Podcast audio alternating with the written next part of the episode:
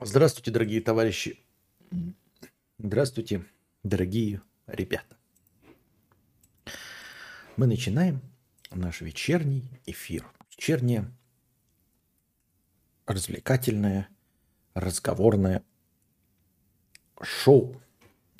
Осталось только самая малость запустить счетчик и начать.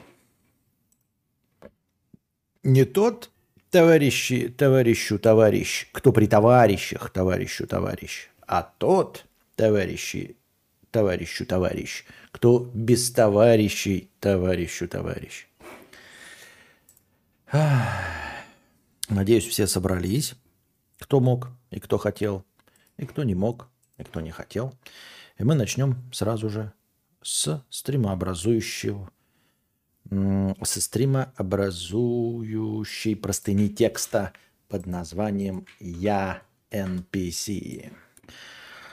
Так, «Я NPC» задается вопросом наш дорогой донатор по имени среднестатистический Андрей. Мне 30 лет. Учитывая среднюю продолжительность жизни, э, в 68 считаю, что посередине – Живу в провинции, учился в школе по среднему, далеко не отличник, но и не заядлый троечник, потом пошел в местный же университет, с первого раза не закончил, закончил со второго, учился опять же среднее, закончил без красного, устроился на работу в этом же университете, женился в 20, развелся в 26, повторный брак в 30, первый ребенок первого брака, еще один от второго – Жена такой же NPC, квартира в ипотеку, в любом деле, за которое не возьмусь, все тоже звезд с неба не хватаю. Спорт, музыка, фотографирование, танцы. Быстро схватываю основы, чтобы начинать слыть любителем, но профессионализм не дается. У родителей я второй по счету ребенок, родители тоже в разводе. Зовут Андрей, одно из самых распространенных имен в России. Фамилия одна из топ-5 Э, самых распространенных, хоть в Википедию вставляй мою жизнь в раздел «Среднестатистический человек». Такое ощущение, что с рождения меня на это программировали. И вроде я осознаю, что быть среднестатистическим человеком не так уж и плохо, но хочется хоть как-то влиять на этот мир, а не быть цифрой в статистике. Но при любой попытке вырваться из этого круга нарываешься на невидимую стену. Пытался переехать, даже нашел работу в новом городе. Жена сказала, да ну, и не бросишь же ее здесь с ребенком. Смена работы то же самое. Получаешь первичное добро, а когда идешь уже устраиваться, говорят, мы подумаем и дадим вам знать. Единственное, где удалось вырваться – работа. Из 10 лет работы никейщиком путем огромных анальных напряжений удалось таки стать сперва руководителем группы, а потом руководителем отдела. Но даже так, на рынке я все тот же середнячок. Каждый год прохожу собеседование в новые фирмы – это норма или это повод задуматься? Или все вокруг матрица? Или я прибедняюсь и зажрался? Что делать и кто виноват? Ну, да, сначала самое банальное, это похоже на какое-то э, что-то вроде кризис среднего возраста. Ну, поскольку тебе 30 лет, похоже на э, кризис 30 лет. В точности такой же кризис э, реализации. Но опять-таки я небольшой любитель э, маневрировать такими понятиями, потому что ну, кризисы можно привязать к любому времени. В любой момент жизни можно испытывать э, это кризис самореализации. И не обязательно в 30, можно и в 20, 25, в 16, в 45, да хоть всю жизнь, как ваш покорный слуга.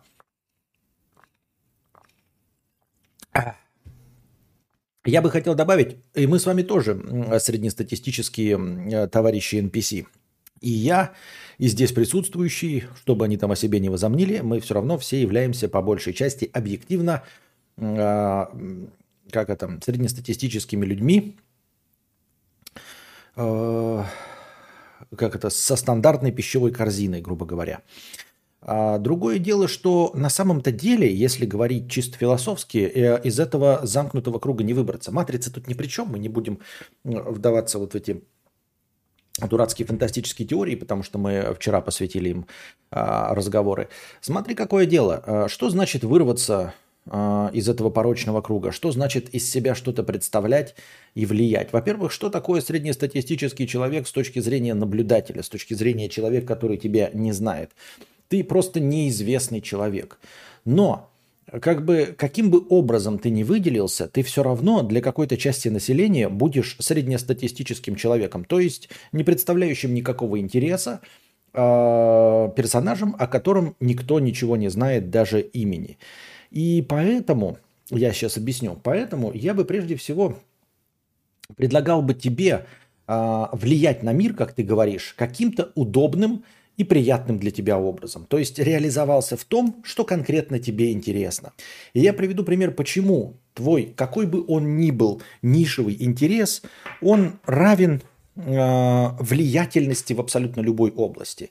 Грубо говоря, ты начинаешь э, накапливать марки и становишься, ну, лучшим, я не знаю, самым и богатым нумизматом у себя на деревне или у себя в небольшом городе, например, да, и ты скажешь, ну я же остаюсь среднестатистическим человеком, которого никто не знает, а ни в какой области никто не является э, двигателем э, человеческих масс абсолютно на весь земной шар. То есть, грубо говоря, звезда индийского кино для нас, если ты не, не интересуешься индийским кино, является среднестатистическим человеком, который не оказал никакого влияния на мир. Понимаете, нам абсолютно насрано на звезд индийского кино. Грубо говоря, если ты видишь звезду индийского кино где-нибудь в аэропорту э, Москвы, ты не подойдешь к нему сфоткаться, потому что, а, ты его не знаешь, а во-вторых, даже если тебе скажут, что это звезда, звезда индийского кино, ты не сделаешь с ним фотку, потому что, выложив ее в Инстаграм, ты не получишь кучу лайков, ты не получишь зависть одноклассников за то, что ты с ним сфоткался. Поэтому он среднестатистическая единица. Понимаешь? И э, нельзя выбрать такую профессию, чтобы абсолютно для всех в мире э, являться каким-то необычным человеком. Грубо говоря, вот нам вчера задавала вопрос э, одна из подписчиц – и говорила, что вот у нее есть шестилетний брат, который э, ориентируется на Влада Бумагу. А ты не знаешь, что такое Влад Бумага. Понимаешь? То есть, или для меня, например, 42-летнего э, и для моих ближайших, Влад Бумага никто. То есть мы не подойдем, не будем с ним фоткаться, не потому что я считаю его хуже или что-то, я что не знаю, кто он, а зачем и почему, и что движет такими людьми. И э, в обратную сторону, если есть какой-то хороший кардиохирург, зарабатывающий деньги и вроде бы спасающий жизни, если ты не сталкиваешься с проблемами сердца, и у тебя нет родственников, которых бы спас этот кардиохирург, ты в рот не ебешь, кто такой этот кардиохирург.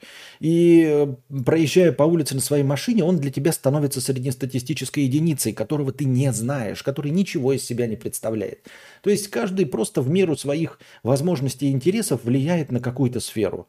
Э, кардиохирург спас там за свою жизнь 300 человек – Влад Бумага развлек 3 э, миллиона шестилеток. А, звезда индийского кино, возможно, известен миллиарду целому в мире. Но зато всем остальным 7 а, миллиардам он может быть даже в лицо неизвестен. Не уж, уж не говоря о его звездном статусе. Поэтому какая разница быть звездой индийского кино с миллиардом зрителей и все равно зайти в кафе в Праге, где тебе э, официант скажет, пошел нахуй э, отсюда, мы тебе столик не дадим. Как, никакая ты не звезда, я в рот тебя ебал, нихуя тебя не знаю. Э, и точности также быть обладателем 6,5 тысяч ММР в доте. Uh, все равно найдутся какие-то люди, которые скажут, нихуя себе 6,5 тысяч ММР в доте, вот это ты, блядь, надрот, вот это, блядь, я тебе завидую, вот это я хочу занять твое место, вот это я хотел бы быть таким, как ты. Uh, различается только в масштабах, то есть э, если собрать по всему миру человек, э, который играет в доте и ценят, они, наверное, даже оценят твои достижения в какой-то компьютерной игре. И, возможно, этих людей будет немало. Но в среднем в городе да, найдется 2-3 человека, которые оценят твое достижение. Как и два-три человека найдутся, которые оценят твои достижения в индийском кино, если ты являешься звездой индийского кино. Я сейчас не говорю про то, что э, нужно обязательно ориентироваться на интерес людей, но а какие другие критерии есть еще у того, что ты влиятельная э, личность, что ты э, оставляешь след в истории, что ты э, как-то меняешь мир вокруг себя. Поэтому ты просто выбираешь занятие, которое тебе интересно, и как целеустремленный человек, как ставящий перед собой цель и достигающий этих целей, а, ты должен просто ну, стараться заниматься любимым делом качественно. Вот. Проблема твоя заключается в том, что ты дальше не шел в фотографировании, да, там, в танцах или еще в чем-то, что ты забрасывал, что ты недостаточно целеустремлен, а не в том, что а, ты NPC. То есть, оставаясь в этом же статусе, но при этом э, добившись чего-то в очень э, узком хобби, э, ты при этом будешь, ну, на самом-то деле, объективно, ничем не хуже любого известного человека в, любом, в любой отрасли, в любом направлении. Я так думаю, понимаете? Вот. Эм... Ну, можно стараться. Я не говорю, что, например, я что-то добился, потому что я тоже думал, что такой вот, блядь, я известный пиздобол собеседник, а на самом-то деле э, даже в моем городе, хотя почему я говорю даже, да, в моем городе есть масса людей, э, занимающихся интернетом э, в Ютубе, да, которые известнее, популярнее меня в мире, в стране, в русскоязычном пространстве, в бывших странах СНГ.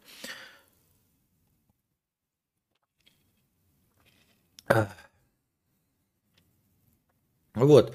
Поэтому э, не вижу в этом ничего плохого и не вижу, э, что, то есть не могу тебе сказать, что у тебя было бы другое ощущение, занимаясь ты каким бы то ни было делом. Конечно, наверное, люди, которые знают миллионы, они, наверное, себя не чувствуют NPC, они, наверное, чувствуют себя героями, но по факту они таковыми являются не больше, чем любой другой человек. Вот, естественно, если тебя знают миллион, если ты идешь по улице, тебя узнают, берут у тебя автографы, э, ты чувствуешь себя вот в плане реализации чуть получше, чем они. Но по сути, да, а, человек, хорошо занимающийся блогингом или хорошо поющий песни ртом, э, он ничем не лучше с точки зрения цивилизации, чем ну, любой ученый там, в узкой специализации, который что-то делает, например, да, или который добился не знаю, в производстве табурета какого-нибудь фантастического мастерства. Просто твоего имени никто не знает, но на мир ты влияешь точности так же. То есть тебе нужно найти себе какую-то цель, и не обязательно становиться в этой цели известным и популярным. Нужно просто очень хорошо делать свое дело. И очень хорошо делая свое дело, ты должен понимать, что если знающий человек или пользователь того, э, что ты производишь, э, будет рад, и ну, ну, словит кайф от того, что пользуются твоим продуктом, значит, ты реализован полностью. То есть твоя проблема, как мне кажется, состоит только в том, что ты не доводишь дело до конца. Ну, то есть э, не становишься хотя бы полупрофессионалом в каком-то деле. Вот и все. А во всем остальном мы все среднестатистические единицы. Говорю, если мы берем в среднем по миру, то любой из нас среднестатистическая единица. Да, мы здесь знаем Джонни Деппа, но есть места, в которых Джонни Деппа не знают. Вот, и оказавшись на улице, э, и спросив там, например, какого-нибудь прохожего, кого мы спасем, вот этого голопузого грязного ребенка или Джонни Деппа, а, э, любой скажет там голопузого ребенка, хотя этот голопузый ребенок может вырасти в какого-нибудь Ганнибала Лектора, просто потому что он не знает, кто такой Джонни Депп. Он может точности также выбрать Джонни Деппа против, э, как я уже сказал, кардиохирурга или человека, занимающегося лечением рака, изобретением лекарства от СПИДа, который гораздо больше сделал. Ну, если там, я не знаю, в каких-то там других критериях, другими счетчиками считать, сделал больше для человечества. Но в целом, я просто все так э, витиевато и с разных сторон свожу к тому, что мы все NPC. А, но в разных играх мы являемся главными персонажами, понимаешь? Но твоя игра, по твоему мнению, достаточно скучна. Понимаешь? Но ну, в игре Геральт ты вонючий эм, повар. Но ты просто не можешь понять, что если ты устроишь вокруг себя игру, вот как они там называются, э, какой-нибудь э, веселый повар, то ты в этом веселом поваре будешь главным героем. Если это игра «Веселый повар», то ты здесь главный герой. А Геральт, заходящий к тебе в таверну, он будет просто подходить, брать тарелочку и уходить. И больше никогда в этой игре не появляться. В твоей игре он будет NPC.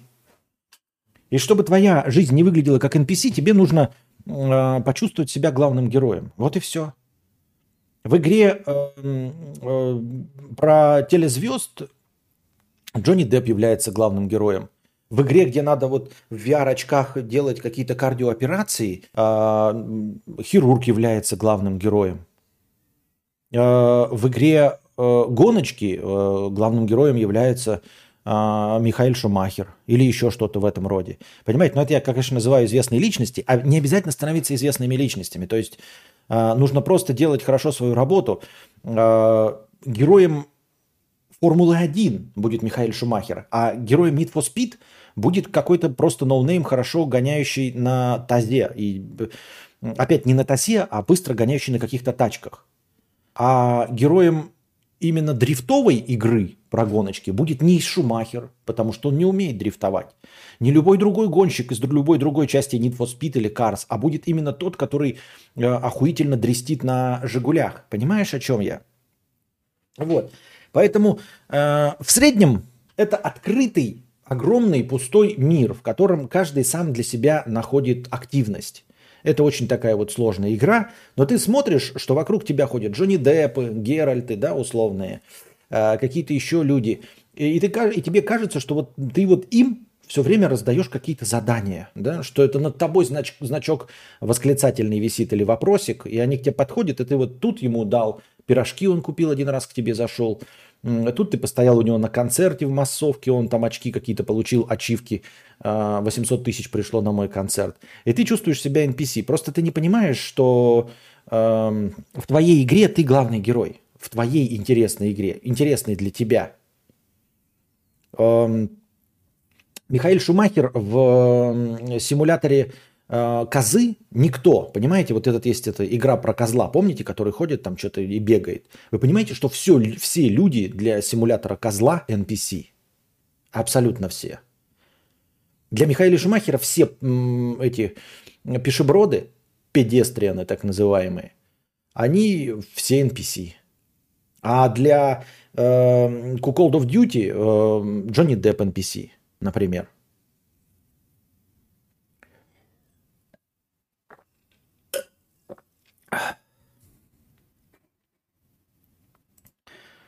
Вот и все. Я так думаю. Ну, короче, э, нужно видеть, э, в какой игре ты главный герой. Даже, возможно, что и выбирать не надо. И возможно, что выбор ты для себя давно сделал, но тебе все-таки 30 лет. И тебе какие-то занятия нравятся. Но ты в свою игру очень плохо играешь, блядь. Ты играешь на легком уровне и топчешься на первом-втором уровне. Ты не вышел из первой локации в своей игре. Но ты нихуя, блядь, не играешь в свою игру. Она есть, в которой ты главный герой, а все остальные NPC. Но ты в нее нихуя не играешь. Понимаешь, ты должен бы э, в геоцентрической, э, в геоцентрической э, системе мира ты должен быть землей. Понимаешь? Все ты взял, что все вращается вокруг Солнца? Может быть, это вся Вселенная вращается вокруг Земли по очень-очень сложным траекториям. Я так думаю, мне так кажется. Такие вот дела. Пам-пам. Следующий у нас опять э, простыня текста. Жопная дырка с нугой и арахисом. Вместе 24 на 7 называется она. Да ты заебал меня, сука, блядь, прыгает все, как залупа конская. Вместе 24 на 7. На последнем стриме затронули тему про нахождение с женой 24 на 7 вместе и норма ли это. Так вот, я хочу рассказать про подводные камни этого. Мы с женой живем вместе почти 10 лет. Имеем общих друзей, работаем вместе, проводим все свободное время вместе и кайфуем от этого. Никогда не ссорились, не повышали голос друг на друга. Вернее, я так думал. От всего этого развивается сильная эмоциональная зависимость. У некоторых людей, как я, например, у меня э, выражалась э, в том, у меня портилось настроение от того, что у нее плохое настроение, и тяжелее приободрить, когда ты тоже расстроен. И в том, что если один из вас э, идет проводить время с другими людьми, коллеги, разнополые друзья и прочая петушня, то второй может моделировать надуманные причины, типа, а почему он, она не взял меня, взяла меня с собой. Но и самое плохое, что может случиться, это если один из вас уйдет от второго, то второму будет гораздо тяжелее, чем если бы он работал над этим – и может получиться, как у меня, когда ушла жена после ссоры, основной причины у которой нет. Все они накопились на протяжении многих лет, проведенных вместе 24 на 7. Ну и Роскомнадзор с последующим переездом по работе добавил сложностей. И я не очень понял, что значит Роскомнадзор с последующим переездом. Что имелось в виду под Роскомнадзором? Ну ладно. А, я не замечал проблем и ебашил в компуктер, а она не говорила о том, что несчастлива и зарылась в работу. При ссоре меня очень сильно задели слова о том, что она допустила мысль, что мы можем разойтись. Я впервые в жизни не проконтролировал свои эмоции, разрыдался, не смог проконтролировать свои слова и теперь оказался в чужой квартире с огромными тараканами, в чужой стране, совершенно один, имея удовольствие видеть ее каждый день на работе, без возможности подойти и объясниться. Теперь безуспешно борюсь с желанием написать ей, разговариваю с психологом. Был хейтером, но от отчаяния обратился и очень себе благодарен. И борюсь с одиночеством. Такая вот хуйня. Резюмируя, хотел бы посоветовать разговаривать и слушать своих партнеров. Ну, разговаривать и слушать своих партнеров это, конечно, хорошо в любом случае, даже если у вас все хорошо или плохо, не, не имеет значения. Это всегда а, пойдет на пользу. А, дипломатия вместо штыков это, конечно, всегда зашибись. А насчет того, что у всего есть подводные камни, понимаешь, это... Ну, как тебе сказать? Да у всего есть подводные камни. И у обратной стороны медали тоже есть подводные камни, когда не 24 на 7. Да, сложнее и сложнее удержать, ну то есть выдержать вот это вот э, такое расстояние, при котором вы не доебываете друг друга, находясь друг другом 24 на 7, заводя один аккаунт ВКонтакте и ходя по дому за ручку. И при этом э, не отдаляясь друг от друга, чтобы там не жить в разных квартирах, э, не уезжать в командировку на 4 месяца и все остальное. Вот. А, полагаю, здесь специально... Понятно, понятно, да, понял, понял. А я сначала не, не вкурил. Все понял. Иван Элоун говорит, что Роскомнадзор специальная операция. Понял? Так вот, а, спасибо, дорогой друг, что описал нам сложности жизни 24 на 7. Но вообще, в принципе, как и в прошлом стриме звучало, человек, который спрашивал, он тоже говорил, что он 24 на 7 и сомневается в том, что это здоровые отношения и ничем ли они не грозят. я не говорил, что это хорошо. Я сказал, что это может быть и что это бывает, э, когда люди 24 на 7. Э, как об этом говорила Вероника Степанова, хотя, может быть, она пиздит, кто его знает это даже со стороны выглядит как э, крайне специфическое поведение.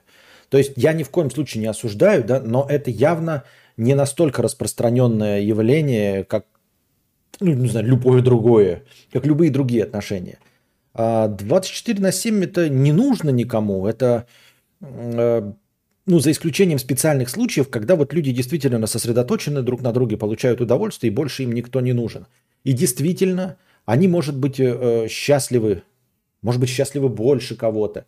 И да, у этого есть свои подводные камни. Но это, понимаешь, ты так говоришь, как будто мы, мы сказали, что это абсолютное добро. Нет, это не абсолютное добро, как и любые другие отношения, как не абсолютное добро отсутствие отношений, как не абсолютное добро наличие отношений, как не абсолютное добро такие отношения, другие отношения. Ничто не является абсолютным добром. И у всего есть подводные камни. Ты озвучил конкретные подводные камни конкретно этой ситуации. Спасибо. Но я думаю, что они лежали на поверхности. Как и написал нам донатор, а, действительно при разрыве отношений ты теряешь единственного человека, с которым общался большую часть времени. В лучшем случае большую, а в худшем случае все время. То есть у тебя ну, грубо говоря, общая компания, да, и, ты, и у тебя наступает большая пустота в жизни. Если человек занимал очень большую часть твоей жизни, вот хотя бы там по хронометражу, грубо, и объем жилья, в котором ты живешь, то, конечно, как только он уйдет, ты сразу почувствуешь пустоту, тишину и недонаполненность твоего стакана. Вот. С другой стороны, с одной стороны, плохо, что все зависит от одного человека. С другой стороны, тебе необходимо и достаточно одного человека. То есть не надо поддерживать большое количество социальных связей. Да, с одной стороны, мы знаем, что все рано или поздно заканчивается, в том числе хотя бы смертью. Да? То есть даже если бы вы прожили долгую счастливую жизнь, все равно один из вас рано или поздно бы умер раньше, чем другой. И второй э, в очень, на, на очень поздних сроках жизни, в старости, гораздо сложнее и тяжелее перенес бы э, уход человека, с которым он проводил 86% своего времени. Правильно? Вот, то есть это любые отношения, все что угодно, рано или поздно закончится смертью. Так что в любом случае кто-нибудь из вас бы с этим столкнулся. Э, но, как я уже сказал, в обратном случае нужно поддерживать больше социальных связей, чтобы наполнять себе. Нужно придумывать какие-то развлечения, гораздо больше развлечений, чем просто сосредоточенность на одном человеке и там повторение за ним. Есть у этого свои плюсы, есть у этого свои минусы. Когда ты говоришь, что ты очень драматично там э, воспринял ее слова о том, что она допустила мысль о, о расставании, это можно было так э, воспринять и без отношений 24 на 7. И без этого можно было э, тоже разрыдаться и тоже впасть в депрессию там и словить стресс. И не под, э, посвящая друг другу э, 24 на 7 время, э, любое расставание все равно. Говорят, что расставание это как смерть. Ну, то есть ты переживаешь практически так же, как если бы твой партнер умер. Вот, так что э, нельзя сказать, что при других отношениях было бы по-другому. Ты так говоришь, как будто бы люди, которые э, не проводили э, и не, со, ну, целиком и полностью не фокусировали свое внимание на одном человеке, они как будто расстаются, заебись как весело, им легко и хорошо, а ты один чувствуешь одиночество. Нет, при любом разрыве отношений ты чувствуешь одиночество. Даже если ты провел в отношениях месяц, ты чувствуешь одиночество. Даже если у вас отношения были на расстоянии, ты чувствуешь одиночество. Ты, даже если у вас отношения были, каждый живет в своей квартире, вы иногда поебываетесь, как только вы расстаетесь, ты чувствуешь одиночество. Это норма. Это не минус конкретно отношений 24 на 7. Это просто, это просто факт. Все страдают от э, закончившихся отношений. Это вот. А на, насчет того, что нельзя приободрить, мне кажется, это такое, знаешь. В основном человек все равно выходит из обычного грустняшки сам. Приободрение, ну, в каком-то, конечно, плане действует, но приободриться можно и чтением хорошей книги, просмотром фильма, прогулкой по любимому городу. Я этого не понимаю, но люди как-то понимают. Там поездкой на природу, поездкой к родственникам. А, я не думаю, что а, если вы проводили друг с другом очень много времени, и вдруг один из вас загрустил, второй тоже загрустил, что второй мог бы сильно там как-то... Понимаешь, он уже как данность воспринимается – как э, поддержка это когда поддерживает какой-то вот человек, который раньше не поддерживал. А если вы и так друг друга поддерживали, э, то есть э, ты обычный атрибут в квартире, и вот ему стало грустно по какой-то причине, да, но вдруг холодильник его не начнет радовать, потому что холодильник всегда в этой комнате был. Поэтому это проблема не этих отношений, проблема, ну, в смысле, что ты не можешь приободрить из-за того, что сам грустный. Ты бы и не смог приободрить. Ну, то есть в пределах допустимого там на 20%. А то, что тебя окружает, если нет никакого изменения, и это привело тебя в грусть, то оно тебя вдруг, вдруг не начнет радовать. Я так думаю, мне так кажется. А что все замолчали? Отвалился стрим? Или вам не интересно? Или еще что-то в этом роде? Я не очень понимаю. Мне непонятно.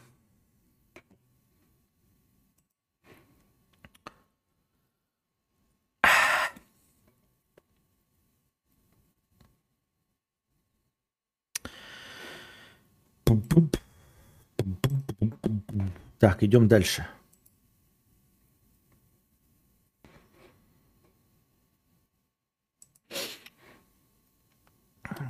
Мы NPC просто, да. Зашлушались, как дед в Покровских воротах. Играй, Яшенька, играй.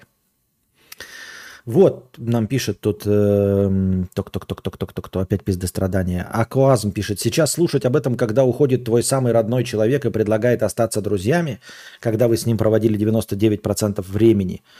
Э, три с половиной года отношений впустую. Нет никаких впустую, я уже миллиард раз об этом говорил. Почему впустую-то? Почему впустую? Я, я вообще вот это триллион раз, триллион я приводил метафор. И сейчас вот, как говорят в отношениях Юлика с Дашей, шесть лет впустую. Да не, не были шесть лет впустую вплоть до ну, начала разрыва, это были отношения, от которых все получали удовольствие. До того, как начался ваш разрыв аквазм, вы получали удовольствие от этих отношений и жили.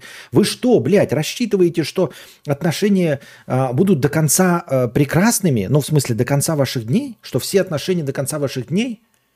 Это ничего плохого. Я просто, вы должны понимать, что нельзя что-то закончившееся оценивать по концовке.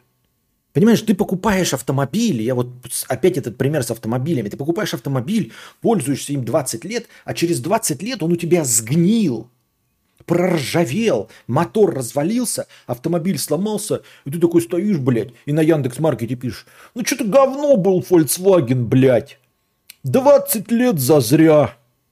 В смысле 20 лет зазря? Ты на нем 20 лет ездил, получал удовольствие, он приносил тебе пользу. Ну и рано или поздно он развалился и сломался. Но 18 лет ты прекрасно ездил на этом автомобиле. Ты чё, петух?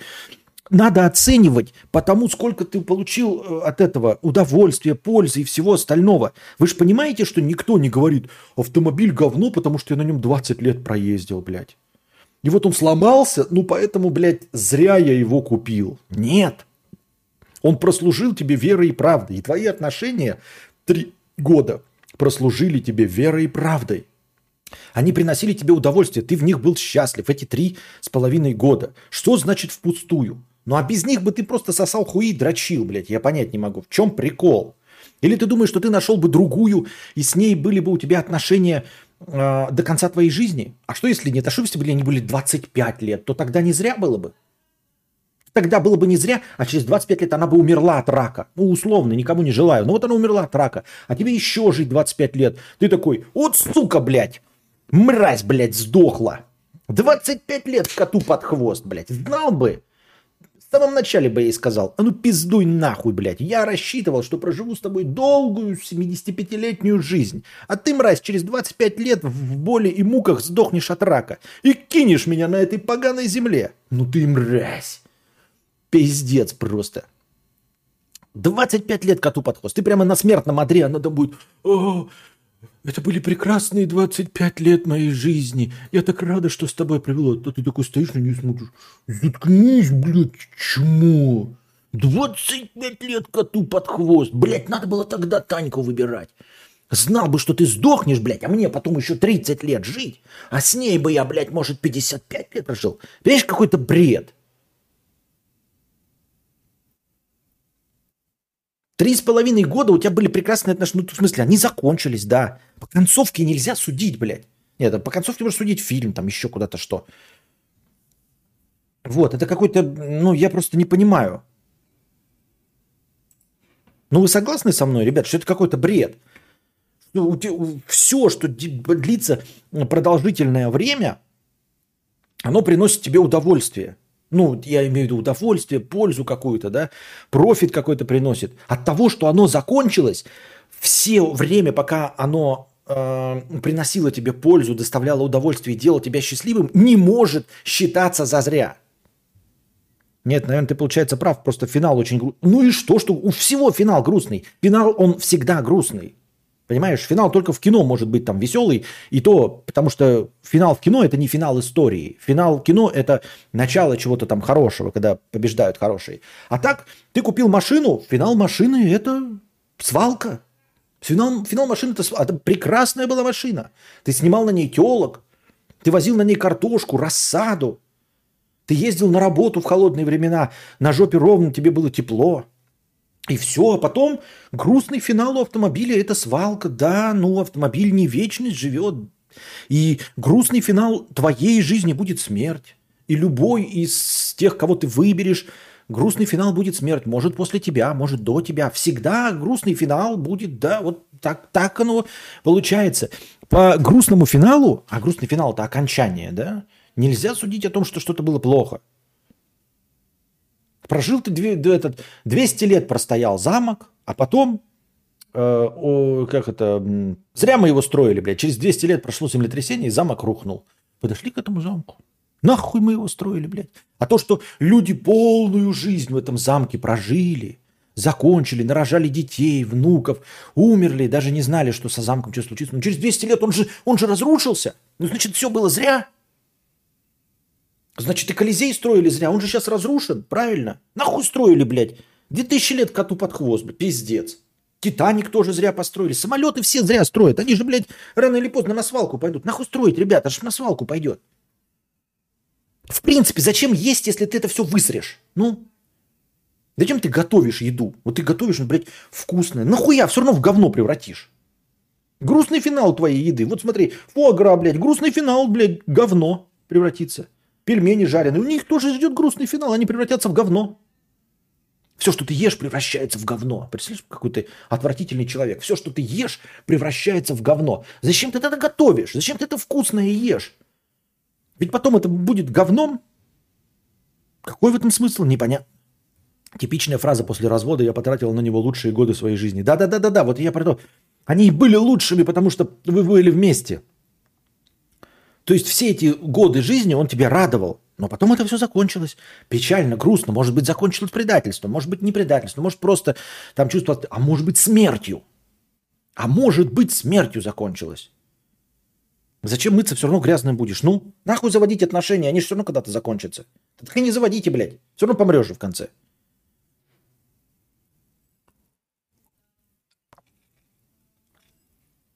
Просто я хз, что теперь делать? Оставаться в СПБ без никого и снимать комнату и пытаться через какое-то время с ней снова что-то строить? Или езжать к себе в родной город и жить в своей квартире? Лечить свою голову. Лечить свою голову в Питере и продолжать жить в Питере. Нахуй ехать в какую-то, блядь, деревню в родной город. Питер отличный город. Если ты уже в него приехал, снимай квартиру, э, вставай на ноги и все. Сосредоточься на работе. Э, полностью займи свои мысли э, работой и становлением на ноги и все. А так далеко не все живут э, вместе счастливо, терпят и становятся счастливыми, расставшись. Э, это да, но мы это вообще не касаемся темы, то есть это огромный пласт еще. Но это что касается отношений. Я говорю вообще про, про все в принципе. И говорю, что никто, никто так не относится к своим покупкам, правильно? К покупкам никто так не относится, к, к вещам. Никто не ноет из-за того, что вещь сломалась через какие-то три с половиной года, что все было зря, блядь. Ну, кроме, блядь, пользователей Яндекса, которые, блядь, читаешь такой, купил холодильник, блядь, индезит, ебаное говно. Он 15 лет прослужил, и у него, значит, блядь, там протекал антифриз, пришлось потратить полторы тысячи на ремонт. Вот то ли дело у моего деда Грюндик был, он 30 лет простоял, а это, блядь, говно наводил ебаное, всего 15 лет, а потом за полторы тысячи ремонт э, и залив нового антифриза. Ну куда это не шло? Производители индезит, пидорасы и хуесосы, срал им в рот и им матерям. Как сказал Владимир Яковлева, экс-глава коммерсанта, который сейчас Яковлев по понедельникам, жизнь портится просто от времени, от того, что мы ее живем. Вот.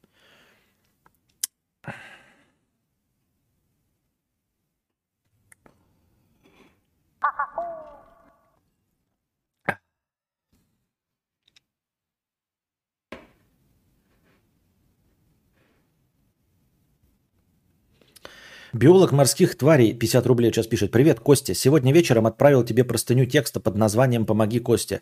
Как-то так. Не пришла, что ли? Биолог морских тварей. Ты обрати внимание. Вот сюда.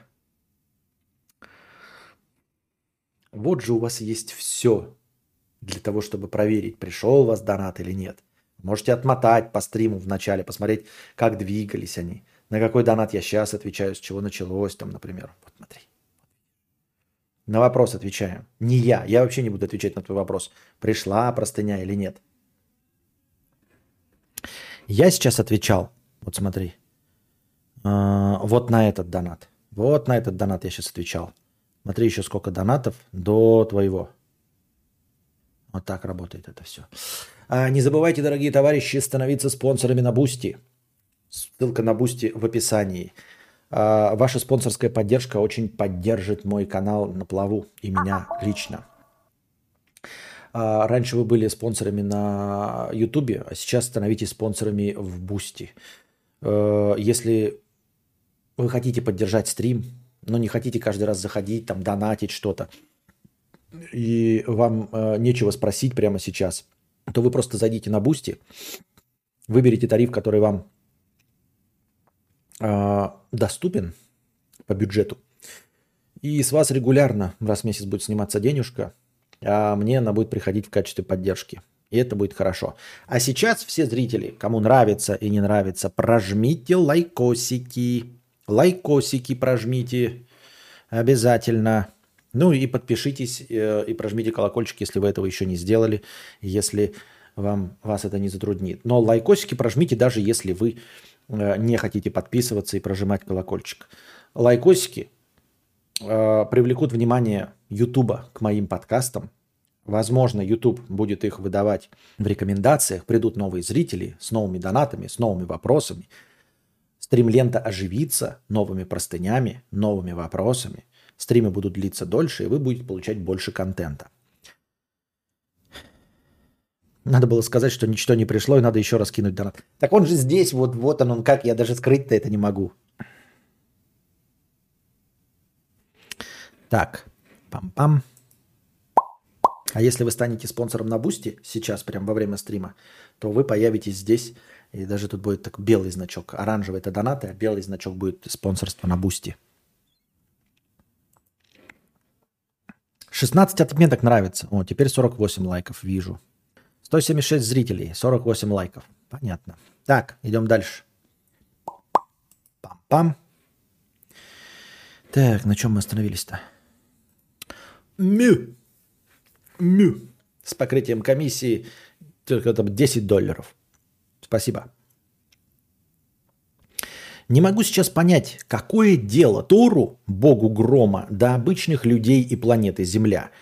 Что в фильме Марвел и играх он все время тусит на Земле. Последний фильм я не смотрел, если что. Неужели так интересны дела муравьев? Херня вопрос на самом деле, просто мне было скучно и задумалась над этим. Да, да, это справедливый вопрос. На самом деле такие вот фундаментальные вопросы, э, они никогда не задаются, но они имеют место – но мы на них тоже не будем отвечать. Мы можем просто посмеяться и позадавать другие вопросы тоже, которые кажутся логичными. Как мы уже говорили, что, например, а, во вселенной Марвел, где существует там магия и все остальное, а, все-таки есть какие-то правила игры, да, и при этом а, правила игры все равно, ну, как-то на таком, знаете, на базовом уровне нарушаются. То есть э, там же действуют примерно те же самые законы физики, что и на планете Земля – а, когда нам говорят характеристики какого-нибудь Халка, нам говорят, что вот весит он вот столько, сила у него вот такая, прочность его кожи вот такая. Но, например, э, при такой массе Халк не может раскручивать э, танк. Танк весит где-то, ну, может быть, раз в 10 больше, чем он.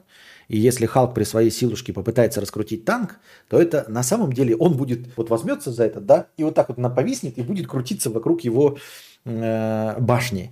А танк-то он поднять не сможет, ну, в смысле, за башню, потому что он его перевесит. Понимаете, да, что если он берется за дуло, Халк, а весит он, например, какие-нибудь 200, ну не знаю, ну 500 килограмм весит он, например, Халк. Там что-то какие-то не, не, масса у него не катастрофическая, 500 килограмм, то он вот как бы он ни напрягся, он скорее сам выпрямится относительно танка, чем танк поднимет, правильно? И уж тем более не раскрутит его над собой. Но это вот такое. Можно предположить, что масса Халка становится гораздо больше.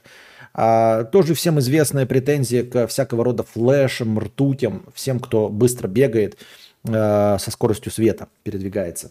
Что по существующим-то законам физики э, они обладают бесконечной энергией. Там как бы вот у ртути используется небольшой этот момент, когда э, в сценах в «Людях X ртуть, он там нажимает э, пальчиком, э, пробегая мимо людей, и вот у них делают такую волну, их отбрасывает, потому что любое его прикосновение это огромный заряд энергии. Но в целом, если вспомнить, что они двигаются со скоростью света, да, во-первых, никакому флешу никакой объем пищи не поможет восполнить такую энергию, а он там, говорит, много ест. Четыре пиццы за раз может съесть. Вот это да, достаточно энергии для того, чтобы э, человеку двигаться со скоростью света.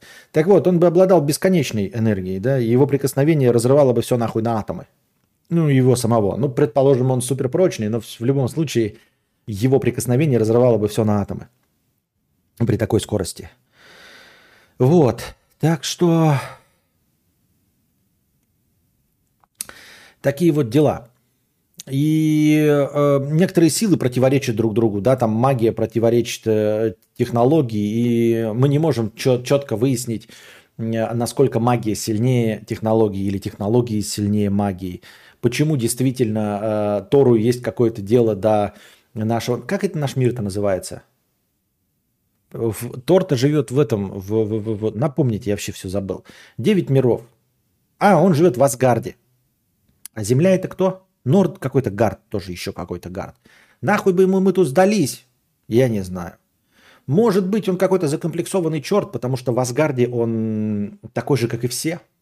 А здесь он, ну, грубо говоря, так же, как и Калел, наш условный Супермен, он же тоже на своей-то планете такой же, как и все, как и генерал Зод. Это здесь, напитавшись энергией нашего Солнца, он становится супермен, суперменом. Мидгард. Вот. Что он тут забыл, хуй его ебет. Я тоже, честно говоря, не в курсе дела.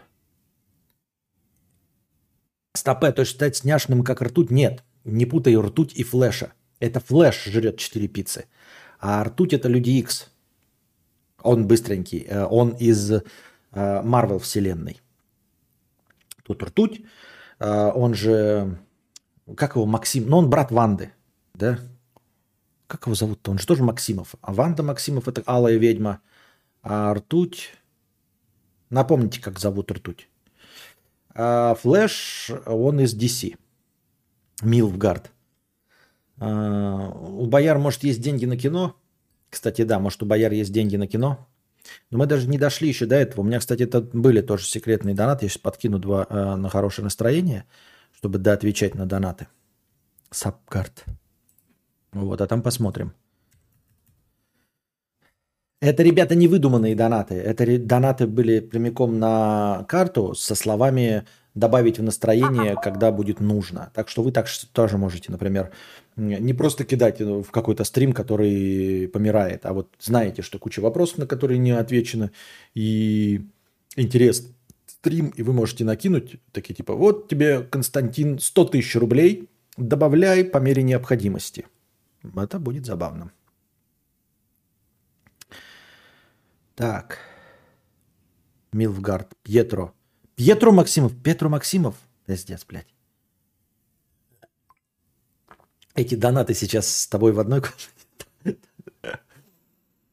Да. Сегодня будет резик? Нет, что-то меня резик э, мне нравится, но он прям... Э, я бы скорее поиграл в Форзу э, Hot Wheels.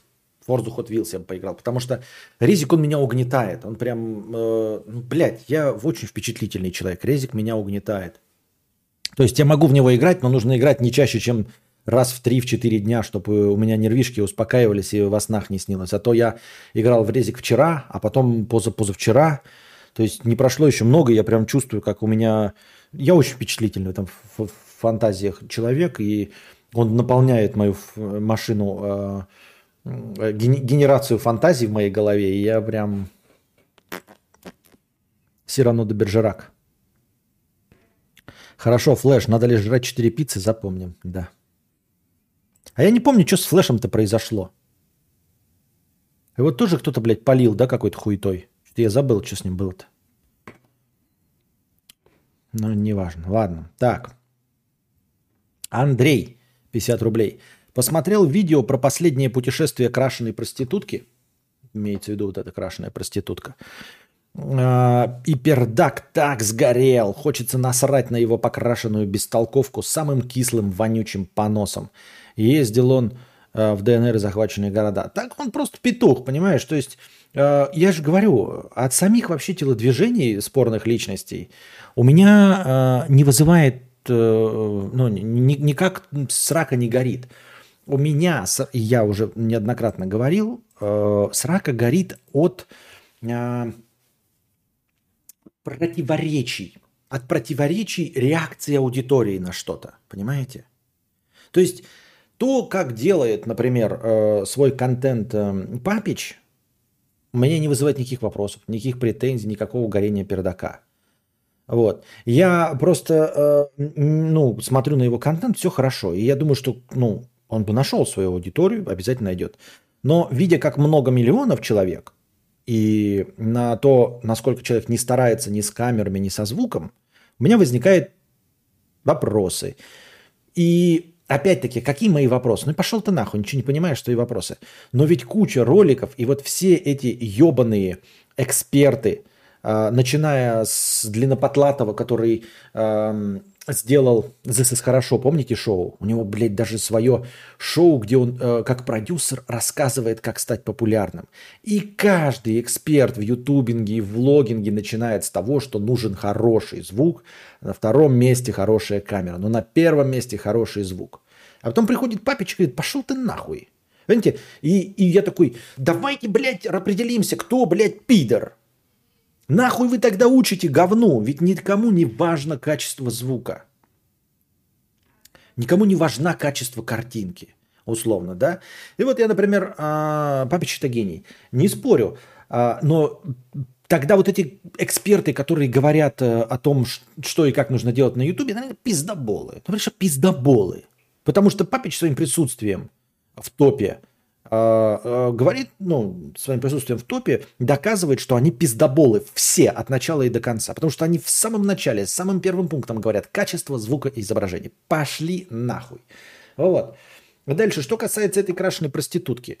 А, крашеная проститутка, она вполне себе крашеная проститутка. Она даже осознает, что она крашеная проститутка. Я просто не понимаю, почему крашеную проститутку называют дизайнером. Почему это самая известная и высокооплачиваемая компания – Понимаете? Вот э, компания, которая принадлежит крашеной проститутке, это самая известная, высокооплачиваемая дизайнерская фирма. Этого я понять не могу.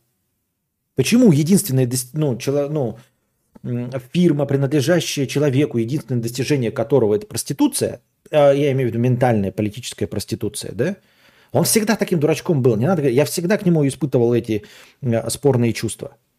И к товарищу Бэткомедину тоже испытывал спорные чувства всегда. Я сдерживаю язык, но я и сейчас спорные чувства испытываю. Так всегда было. Вот. И полыхает у меня не от самих их. Они прекрасно занимаются своей деятельностью. У меня возникает только, э, горит пердак только от непонимания, почему работает именно так. Почему просто пиздлявое мурло, красящее волосы в безвкусный цвет, да, является э, экспертом в дизайне. Как? Почему он не называется просто политической проституткой? Почему он дизайнер? Почему все называют его дизайнером? Как так получилось-то, блядь? Вот. И, это касается вот всего. А, точности также и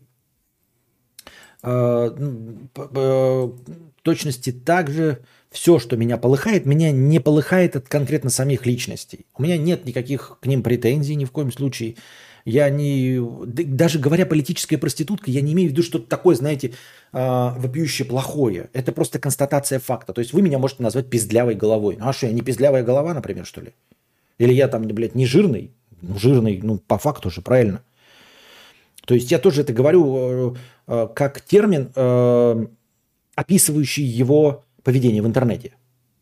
Пиздлявая проститутка. Ну, то есть, блядь, ну, как бы, да, негативные коннотации у этих слов есть, но в целом это просто легкое и короткое описание. Ну, давайте без пиздлявой проститутки я буду говорить длинную тираду на вроде человек, который в своем немолодом возрасте пытается прогнуться под какие-то тренды и привлечь внимание очень недалеких людей, и у него это получается – и они считают его современным и модным человеком лишь в силу того, что сами не понимают, что такое современно и модно. Ну, пиздец. Так. Жмелевский тоже человек, системный блок процессором называет, камера за 100 рублей, а, микрофон за 300, за стрим 50к поднимает. Ну и какие вопросы, какие могут быть к Жмелевскому? Никаких вопросов меня к Жмелевскому нет. Вот. Но если он, например, э, люди скажут, я не знаю, как он выглядит, да, ну или как он делает, ну не знаю, как они его сейчас назовут. Главный скажут, кардиохирург нашей страны. И все будут подписываться и говорить, давайте послушаем нашего главного кардиохирурга нашей страны. Какая вина в Жмелевском? Никакой. А, все прекрасно делает. У него есть... Но почему вы называете его кардиохирургом? Почему вы его платите деньги за э, операции? Человек с гибкой системой ценностей. О, как интересно! Я, пожалуй, себе это тоже впишу, вот это наноинфлюенсер и все остальное. Надо, кто-нибудь ввел весь список моих рыгалей? Прорыгалей. Прорыгалей. Блять, надо как-то сесть и вместе с вами вспомнить все, что касалось меня. Все. Я хочу себе этот человек с гибкой системой ценностей. человек с гибкой системой цен. Это я даже буду про других использовать. Действительно, давайте будем избегать э, негативных формулировок. Человек с гибкой системой ценностей. Многие люди с гибкой системой ценностей. Надо полагать. Полагаете? Я да, полагаю.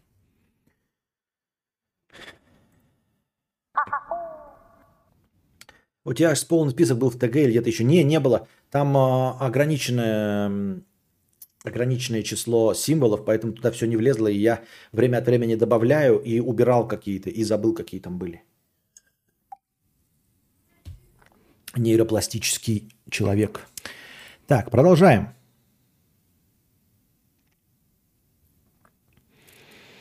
Андрей. Люблю дрочить. Когда кончаю, сперма выстреливает сильной струей и попадает то на живот, то в лицо, то забрызгивает постель или диван. Пачкаешь все вокруг. С некоторых поверхностей очень плохо очищается. Что ты делал в таких ситуациях? У тебе как будто 16 лет, я серьезно. Ты в фильмах видел как, э, и слышал, как говорят люди про салфетки? Салфетки. Салфет вашей милости.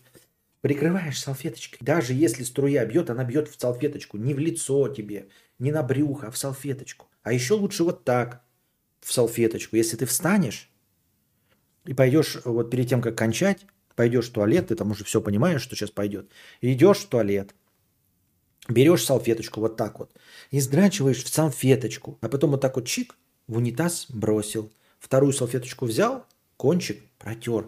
Меня че, что, всему вас надо учить? И отношения, блядь, э, как заканчивать, как начинать отношения – и как дрочить, не попадая себе в рот? Серьезно? Вы что, дети малые? Биолог морских тварей, помоги, Костя. Простыня текста. Вот мы наконец и дошли до твоей простыни, дорогой биолог морских тварей. А это будет на экзамене? Обязательно. В туалете кончать, а что не на мусорке? Ну, может, на... я говорю, можешь не идти. Но салфетки, салфетки, кончаем салфетку. Для чего они придуманы для тебе? Вот, вот, для чего салфетка у меня лежит здесь? Что, думаете, сопли туда наматывать? Или рот свой поганый вытирать? Помоги, Кость. Привет, Гальгадот. Мне сегодня исполнилось 25. Живу в Петербурге, смотрю тебя 7 лет. Не помню, как на тебя наткнулся. Устал от жизни. Хотя есть много идей и желаний, живу с апатией и с ней стараюсь чем-то заниматься. По образованию морской биолог. Работал почти два года по образованию, зарплата была в среднем 22 тысячи. Наука биология всегда была самой любимой, но всегда знал, что не буду работать в этой сфере. После двухлетнего опыта убедился в этом. Потолок зарплаты 250 тысяч. Это если ты будешь работать в одной организации лет 40 и отсосешь половой орган высшего homo sapiens в этой шарашке. И вот я год назад ушел в свободное плавание. В месяц я трачу примерно 10 тысяч, так что остались скопления. Еще я занял 700 тысяч на открытие онлайн-бизнеса, а вечером подрабатывал в Яндекс Еде курьером. Открыл дело в конце пандемии. В бизнесе зарабатывал с третьего месяца после его открытия в среднем 45 тысяч. И тут началась спецоперация. Google ушел, а мое почти развалившееся дело на всей скорости полетело в тартарары. А теперь работаю в еде, в Яндекс Еде 10 часов в день, 6 дней в неделю. Зарабатываю в среднем, как и ты.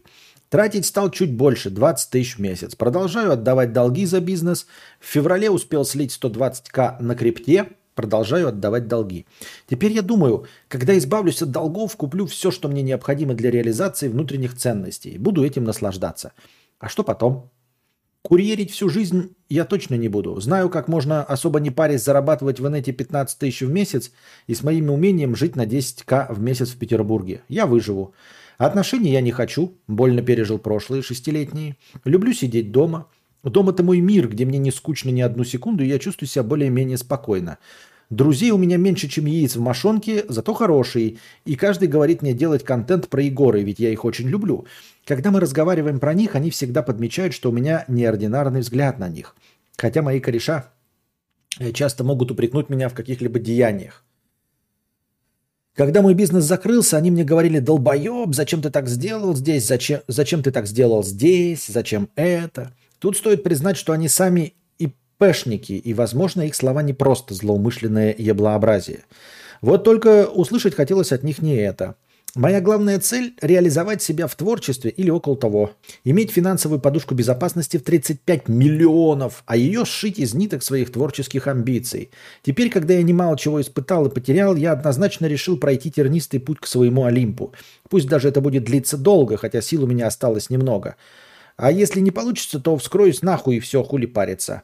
Кажется, что во время написания этой темы осуждаем мы твои Роскомнадзоры, Роскомнадзорные мысли. Я сам во многом разобрался. Спасибо. Извини, Костя. Так вот, а, что значит силы кончатся? Куда не кончатся? Никуда не, кончатся. Будешь жрать, и силы будут. Кушать будешь, силы будут. А, твои товарищи, э, ИПшники, это, конечно, хорошо. Это намекает на том, что, может быть, они от чистого сердца что-то говорят, они просто как а, а, пиздлявые гиены смеются. Может быть. Но это не отменяет того, что они могут быть абсолютно неправы. Конечно, задним числом говорить, а почему ты здесь сделал так, а почему ты здесь сделал здесь. А, это все херня. Даже если бы они были абсолютными миллионщиками, как послушаешь миллионщиков в ТикТоке, думаешь, что ты, блядь, несешь? Что ты, мать твою, такое несешь? А, то, что человек заработал деньги, это не значит, что он а, заработать может их за тебя или что-то понимает в твоем конкретном деле. Я не говорю тебе повторять свой опыт, но в целом, если ты умеешь экономить, то ты правильным путем идешь. На, на экономливаешь еще – и пробуешь еще раз. Видно, что э, активная позиция у тебя есть, амбиции есть. Будешь пытаться еще раз, да и все. Вот. Э, а потом еще, и еще, и еще будешь пытаться, и найдешь силы. Хули нет. Один раз нашел, значит, и второй раз найдешь. Не получится, будешь несколько лет отрабатывать долги. Но лучше, конечно, начинать э, со своих личных денег. Поскольку ты реально можешь жить на 10к в месяц в Питере, видимо, со своей Э, о, Максим Ларин стал спонсором. Следуйте примеру Максима Ларина и становитесь спонсорами моего канала.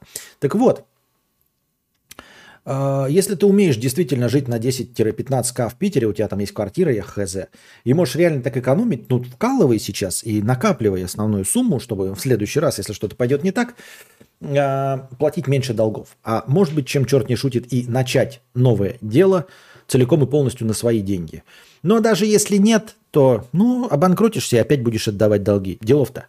А, медленно, но верно будешь отдавать долги. И пытаться еще раз, и еще раз. А потом обязательно получится. А, я бы не стал серьезно относиться к э, критике твоих товарищей ИПшников, потому что, как я уже сказал, мало того, что они не миллионщики, да, у которых есть несколько дел, и они понимают, как работает мир, они просто ИПшники, да. А во-вторых, даже если бы и были, и даже если они от чистого сердца, они просто не знают специфики как конкретно твоего дела. Даже если это одно и то же занятие, может быть, вы все, я не знаю, продаете пистончики от шнурков, все равно в конкретно твоем случае ты уже будешь в другой ситуации, потому что на рынке есть еще два твоих кореша, торгующие э, пистончики для шнурков. И у тебя не получилось, потому что ты зашел третьим на рынок, э, который и так перенасыщен. Вот. Э, советы, конечно, можно слушать пропускать их через свою личную машину анализа. Ну и все, в принципе, остальное все тебе хорошо. Я думаю, что с биологией забрасывать не стоит, нужно сделать ее своей, своим хобби, изучать дальше. Э, не знаю насчет контент про Егоры делать и все остальное, но увлекайся биологией дальше. Э, учись, читай, может быть, э, не знаю. Ну, понял, короче. Я так думаю, мне так кажется. Пам-пам. Павел Дизайнер с покрытием комиссии 50 рублей. Спасибо за 50 рублей. Константин, в начале года я уже предлагал вам вкатиться в, дизайнер, в дизайн интерфейсов. И вот на прошлом стриме еще один человек поднял эту тему. Напоминаю, если вдруг все-таки решитесь и готов помочь с развитием базовых навыков и вкуса, говорит нам Павел Дизайнер, который обеспечил нас шаблонами на все наши последние подкасты. Павел Дизайнер – это именно он э, придумал все превьюхи, которые вы видите. Я там меняю только текст и вставляю свою басосину. Все остальное сделал Павел Дизайнер. Я уже говорил и тогда, и сейчас. Я не уверен, что у меня есть вкус. Вот прям не уверен. И, судя по всему, у меня вкуса нет. Ни в чем. Ну, честно говоря, тогда я под вкусом понимаю Естественно, вкус какой-то есть. Я имею в виду, у меня не мейнстримовый вкус. То есть то, что я сделаю по своему вкусу в музыке, я это делал, не удался как музыкант, эм, в кинокритике, да и, собственно, по своему вкусу я делаю этот подкаст, и не добился большого результата. А, больших результатов. А, я очень подозреваю, что вкус у меня отсутствует. То есть он у меня есть мой личный, субъективный, но для того, чтобы что-то делать массовое, нужно иметь представление о массовом вкусе. А у меня этого нет. Поэтому браться за еще одно творческое дело, а ведь дизайн твой творческое дело, а, программизм, о котором мы вчера говорили, это не творческое, ну то есть это, конечно, творчество, но это такое творчество, это реализация какой-то задачи, но задача-то вполне себе приземленная, понимаете? Она э, функциональная. Сделать табуретку. А вот сделать красивую табуретку – это неподъемная задача. Вот есть у меня табуретка, ты вы скажете, вот тебе миллион красок, палитра всех цветов, 10 э, бит, 4-4-4. Хуярь, крась табуретку. И я не покрашу ни, ни во что интересное. Ну, потому что я Дай мне сколько угодно инструментов, я не напишу популярную мелодию или популярную песню. Я напишу то, что мне понравится, но это не будет нравиться всем остальным. В точности так же, как и этот подкаст. Главное не по вкусу вкусно, а по сути вкусно.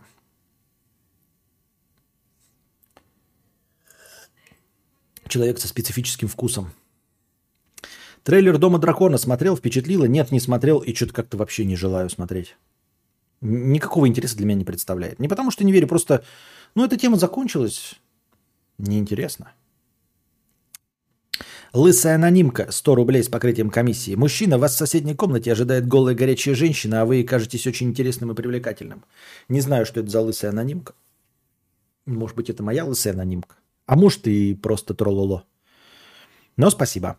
Биолог морских тварей, 50 рублей с покрытием комиссии. Привет, э, это вот вопрос про где мой донат. Банзай, 99 рублей 90 копеек. Спасибо большое с покрытием комиссии. Биолог морских тварей. Сорян, забыл про это нововведение, уже пьян и долбоеб. Понятно, спасибо за 50 рублей с покрытием комиссии. Никита MP3, 50 рублей с покрытием комиссии. Спасибо за покрытие комиссии.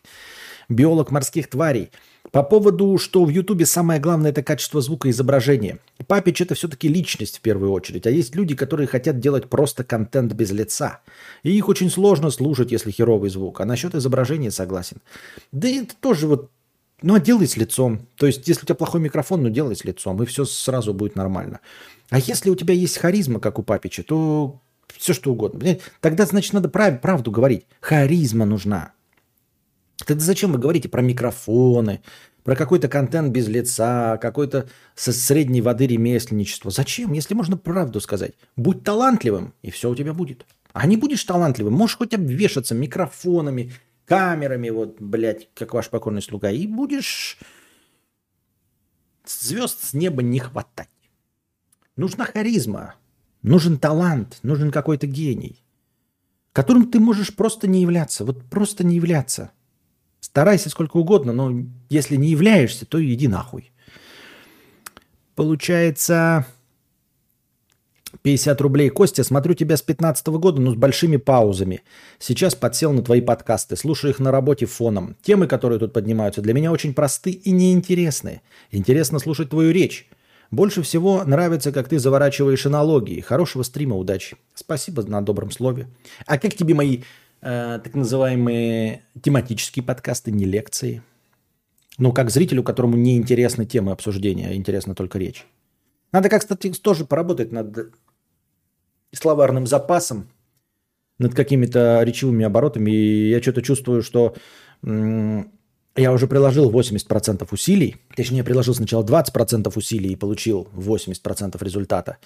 А сейчас я уже приложил 96% усилий и вообще не двигаюсь. Точнее, нет, я не знаю, сколько сил я приложил, но я получил 96% результата, ну, который возможен в моих условиях. А чувствую, что я практически не развиваюсь как артист разговорного жанра. Моя речь уже не становится лаконичней. Она уже не становится проще, понятней, интересней. Что с этим делать? Я не знаю. Э, но это не с точки зрения заработка, а просто как э, самопрокачка. Да? А мне интересно, куда мне смотреть? Чтение книжек уже не обогащает мой словарный запас. Просмотр фильмов не делает меня артистичнее. Ну, я что-то замечаю, конечно, там подпездываю, подпизживаю какие-то э, элементы мимики, но Сам не чувствую, что я расту в профессиональном плане.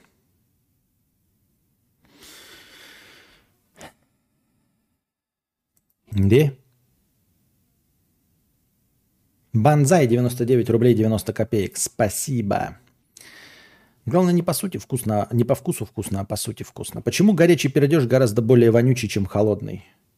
Потому что горячий э, нагретый газ э, быстрее распространяется. Как это происходит? Как слово забыл, сейчас не скажу. Диффузия газов, да, происходит? Ну, перемешивание газов. Есть воздух, есть э, тот состав, который выходит из твоего ануса.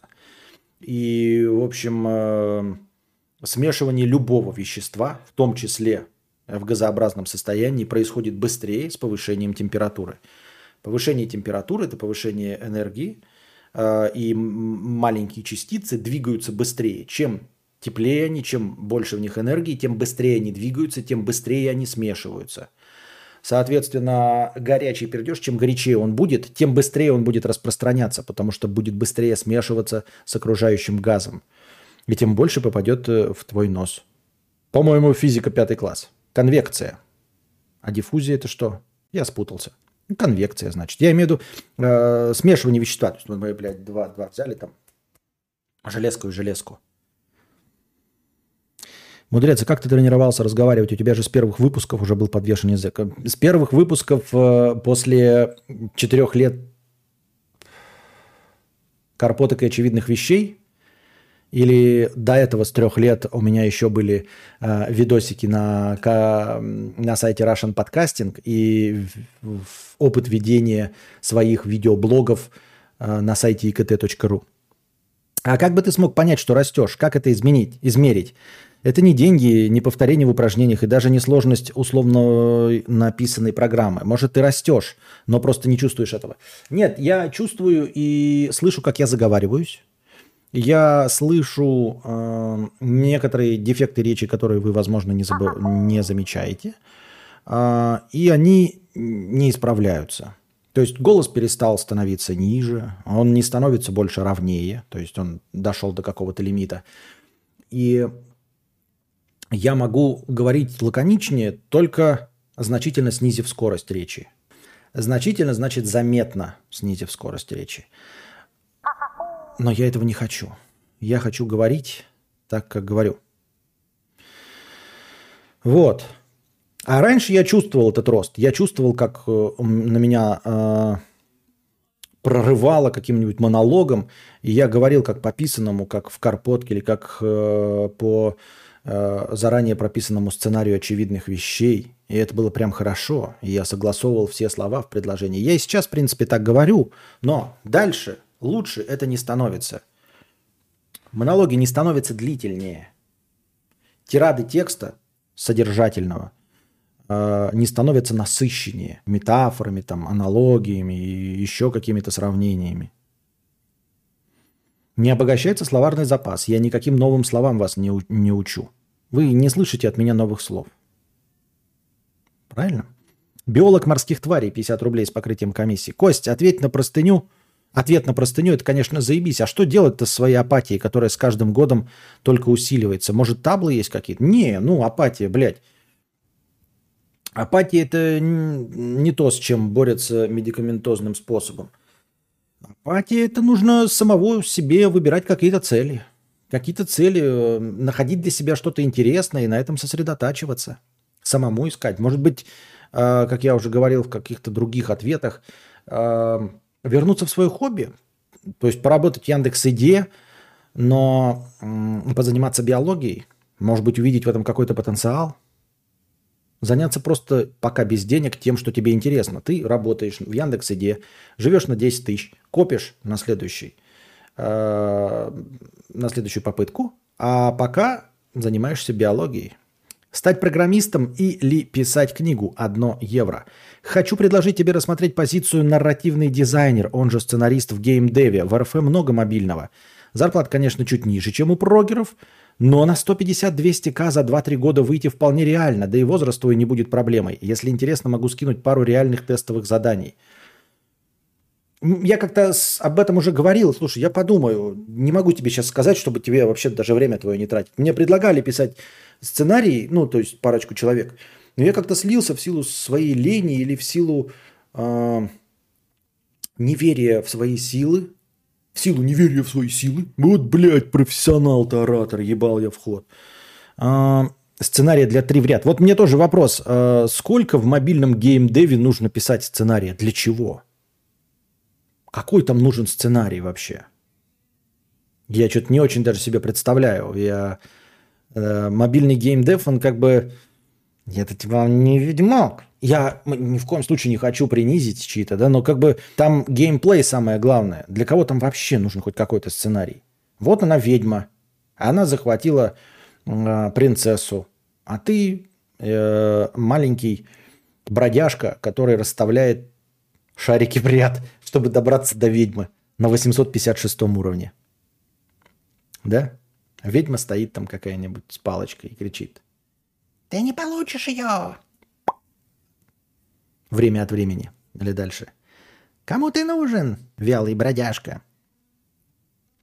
По поводу потолка в усложнении речи я бы хотел привести смысловую цитату Репина. Сначала художник рисует просто и плохо, потом сложно и плохо, потом сложно и хорошо, и только потом хорошо и просто. Ну, ты намекаешь на то, что я уже говорю э, хорошо и просто? Ты серьезно думаешь, что мне стоит остановиться? По-моему, я сейчас говорю э, просто и плохо. Ну ладно, ладно. Я думаю, что я говорю сейчас сложно и плохо. Или сложно и хорошо. Не могу определиться. Вам решать. Ну уж точно не хорошо и просто. На этом, дорогие друзья, мы заканчиваем наш сегодняшний подкаст. Надеюсь, вам понравилось. Отсидели все хорошее настроение. Приходите завтра, приносите ваши добровольные пожертвования на подкаст завтрашний, чтобы он длился в онлайне дольше. Ну и запись, соответственно, будет дольше. И не забывайте задавать вопросы, в том числе простыни текста, в межподкасте. Лучший, по моему мнению, самый интересный вопрос я вынесу в заголовок. И в превьюшечку этого стрима и посвящу ответу на этот вопрос начало подкаста. Не забывайте становиться спонсорами на Boosty, если вы еще этого не сделали, и прожимайте, пожалуйста, лайки. Лайки, лайки, лайки. Если вам не трудно. А пока держитесь там. Вам всего доброго, хорошего настроения и здоровья.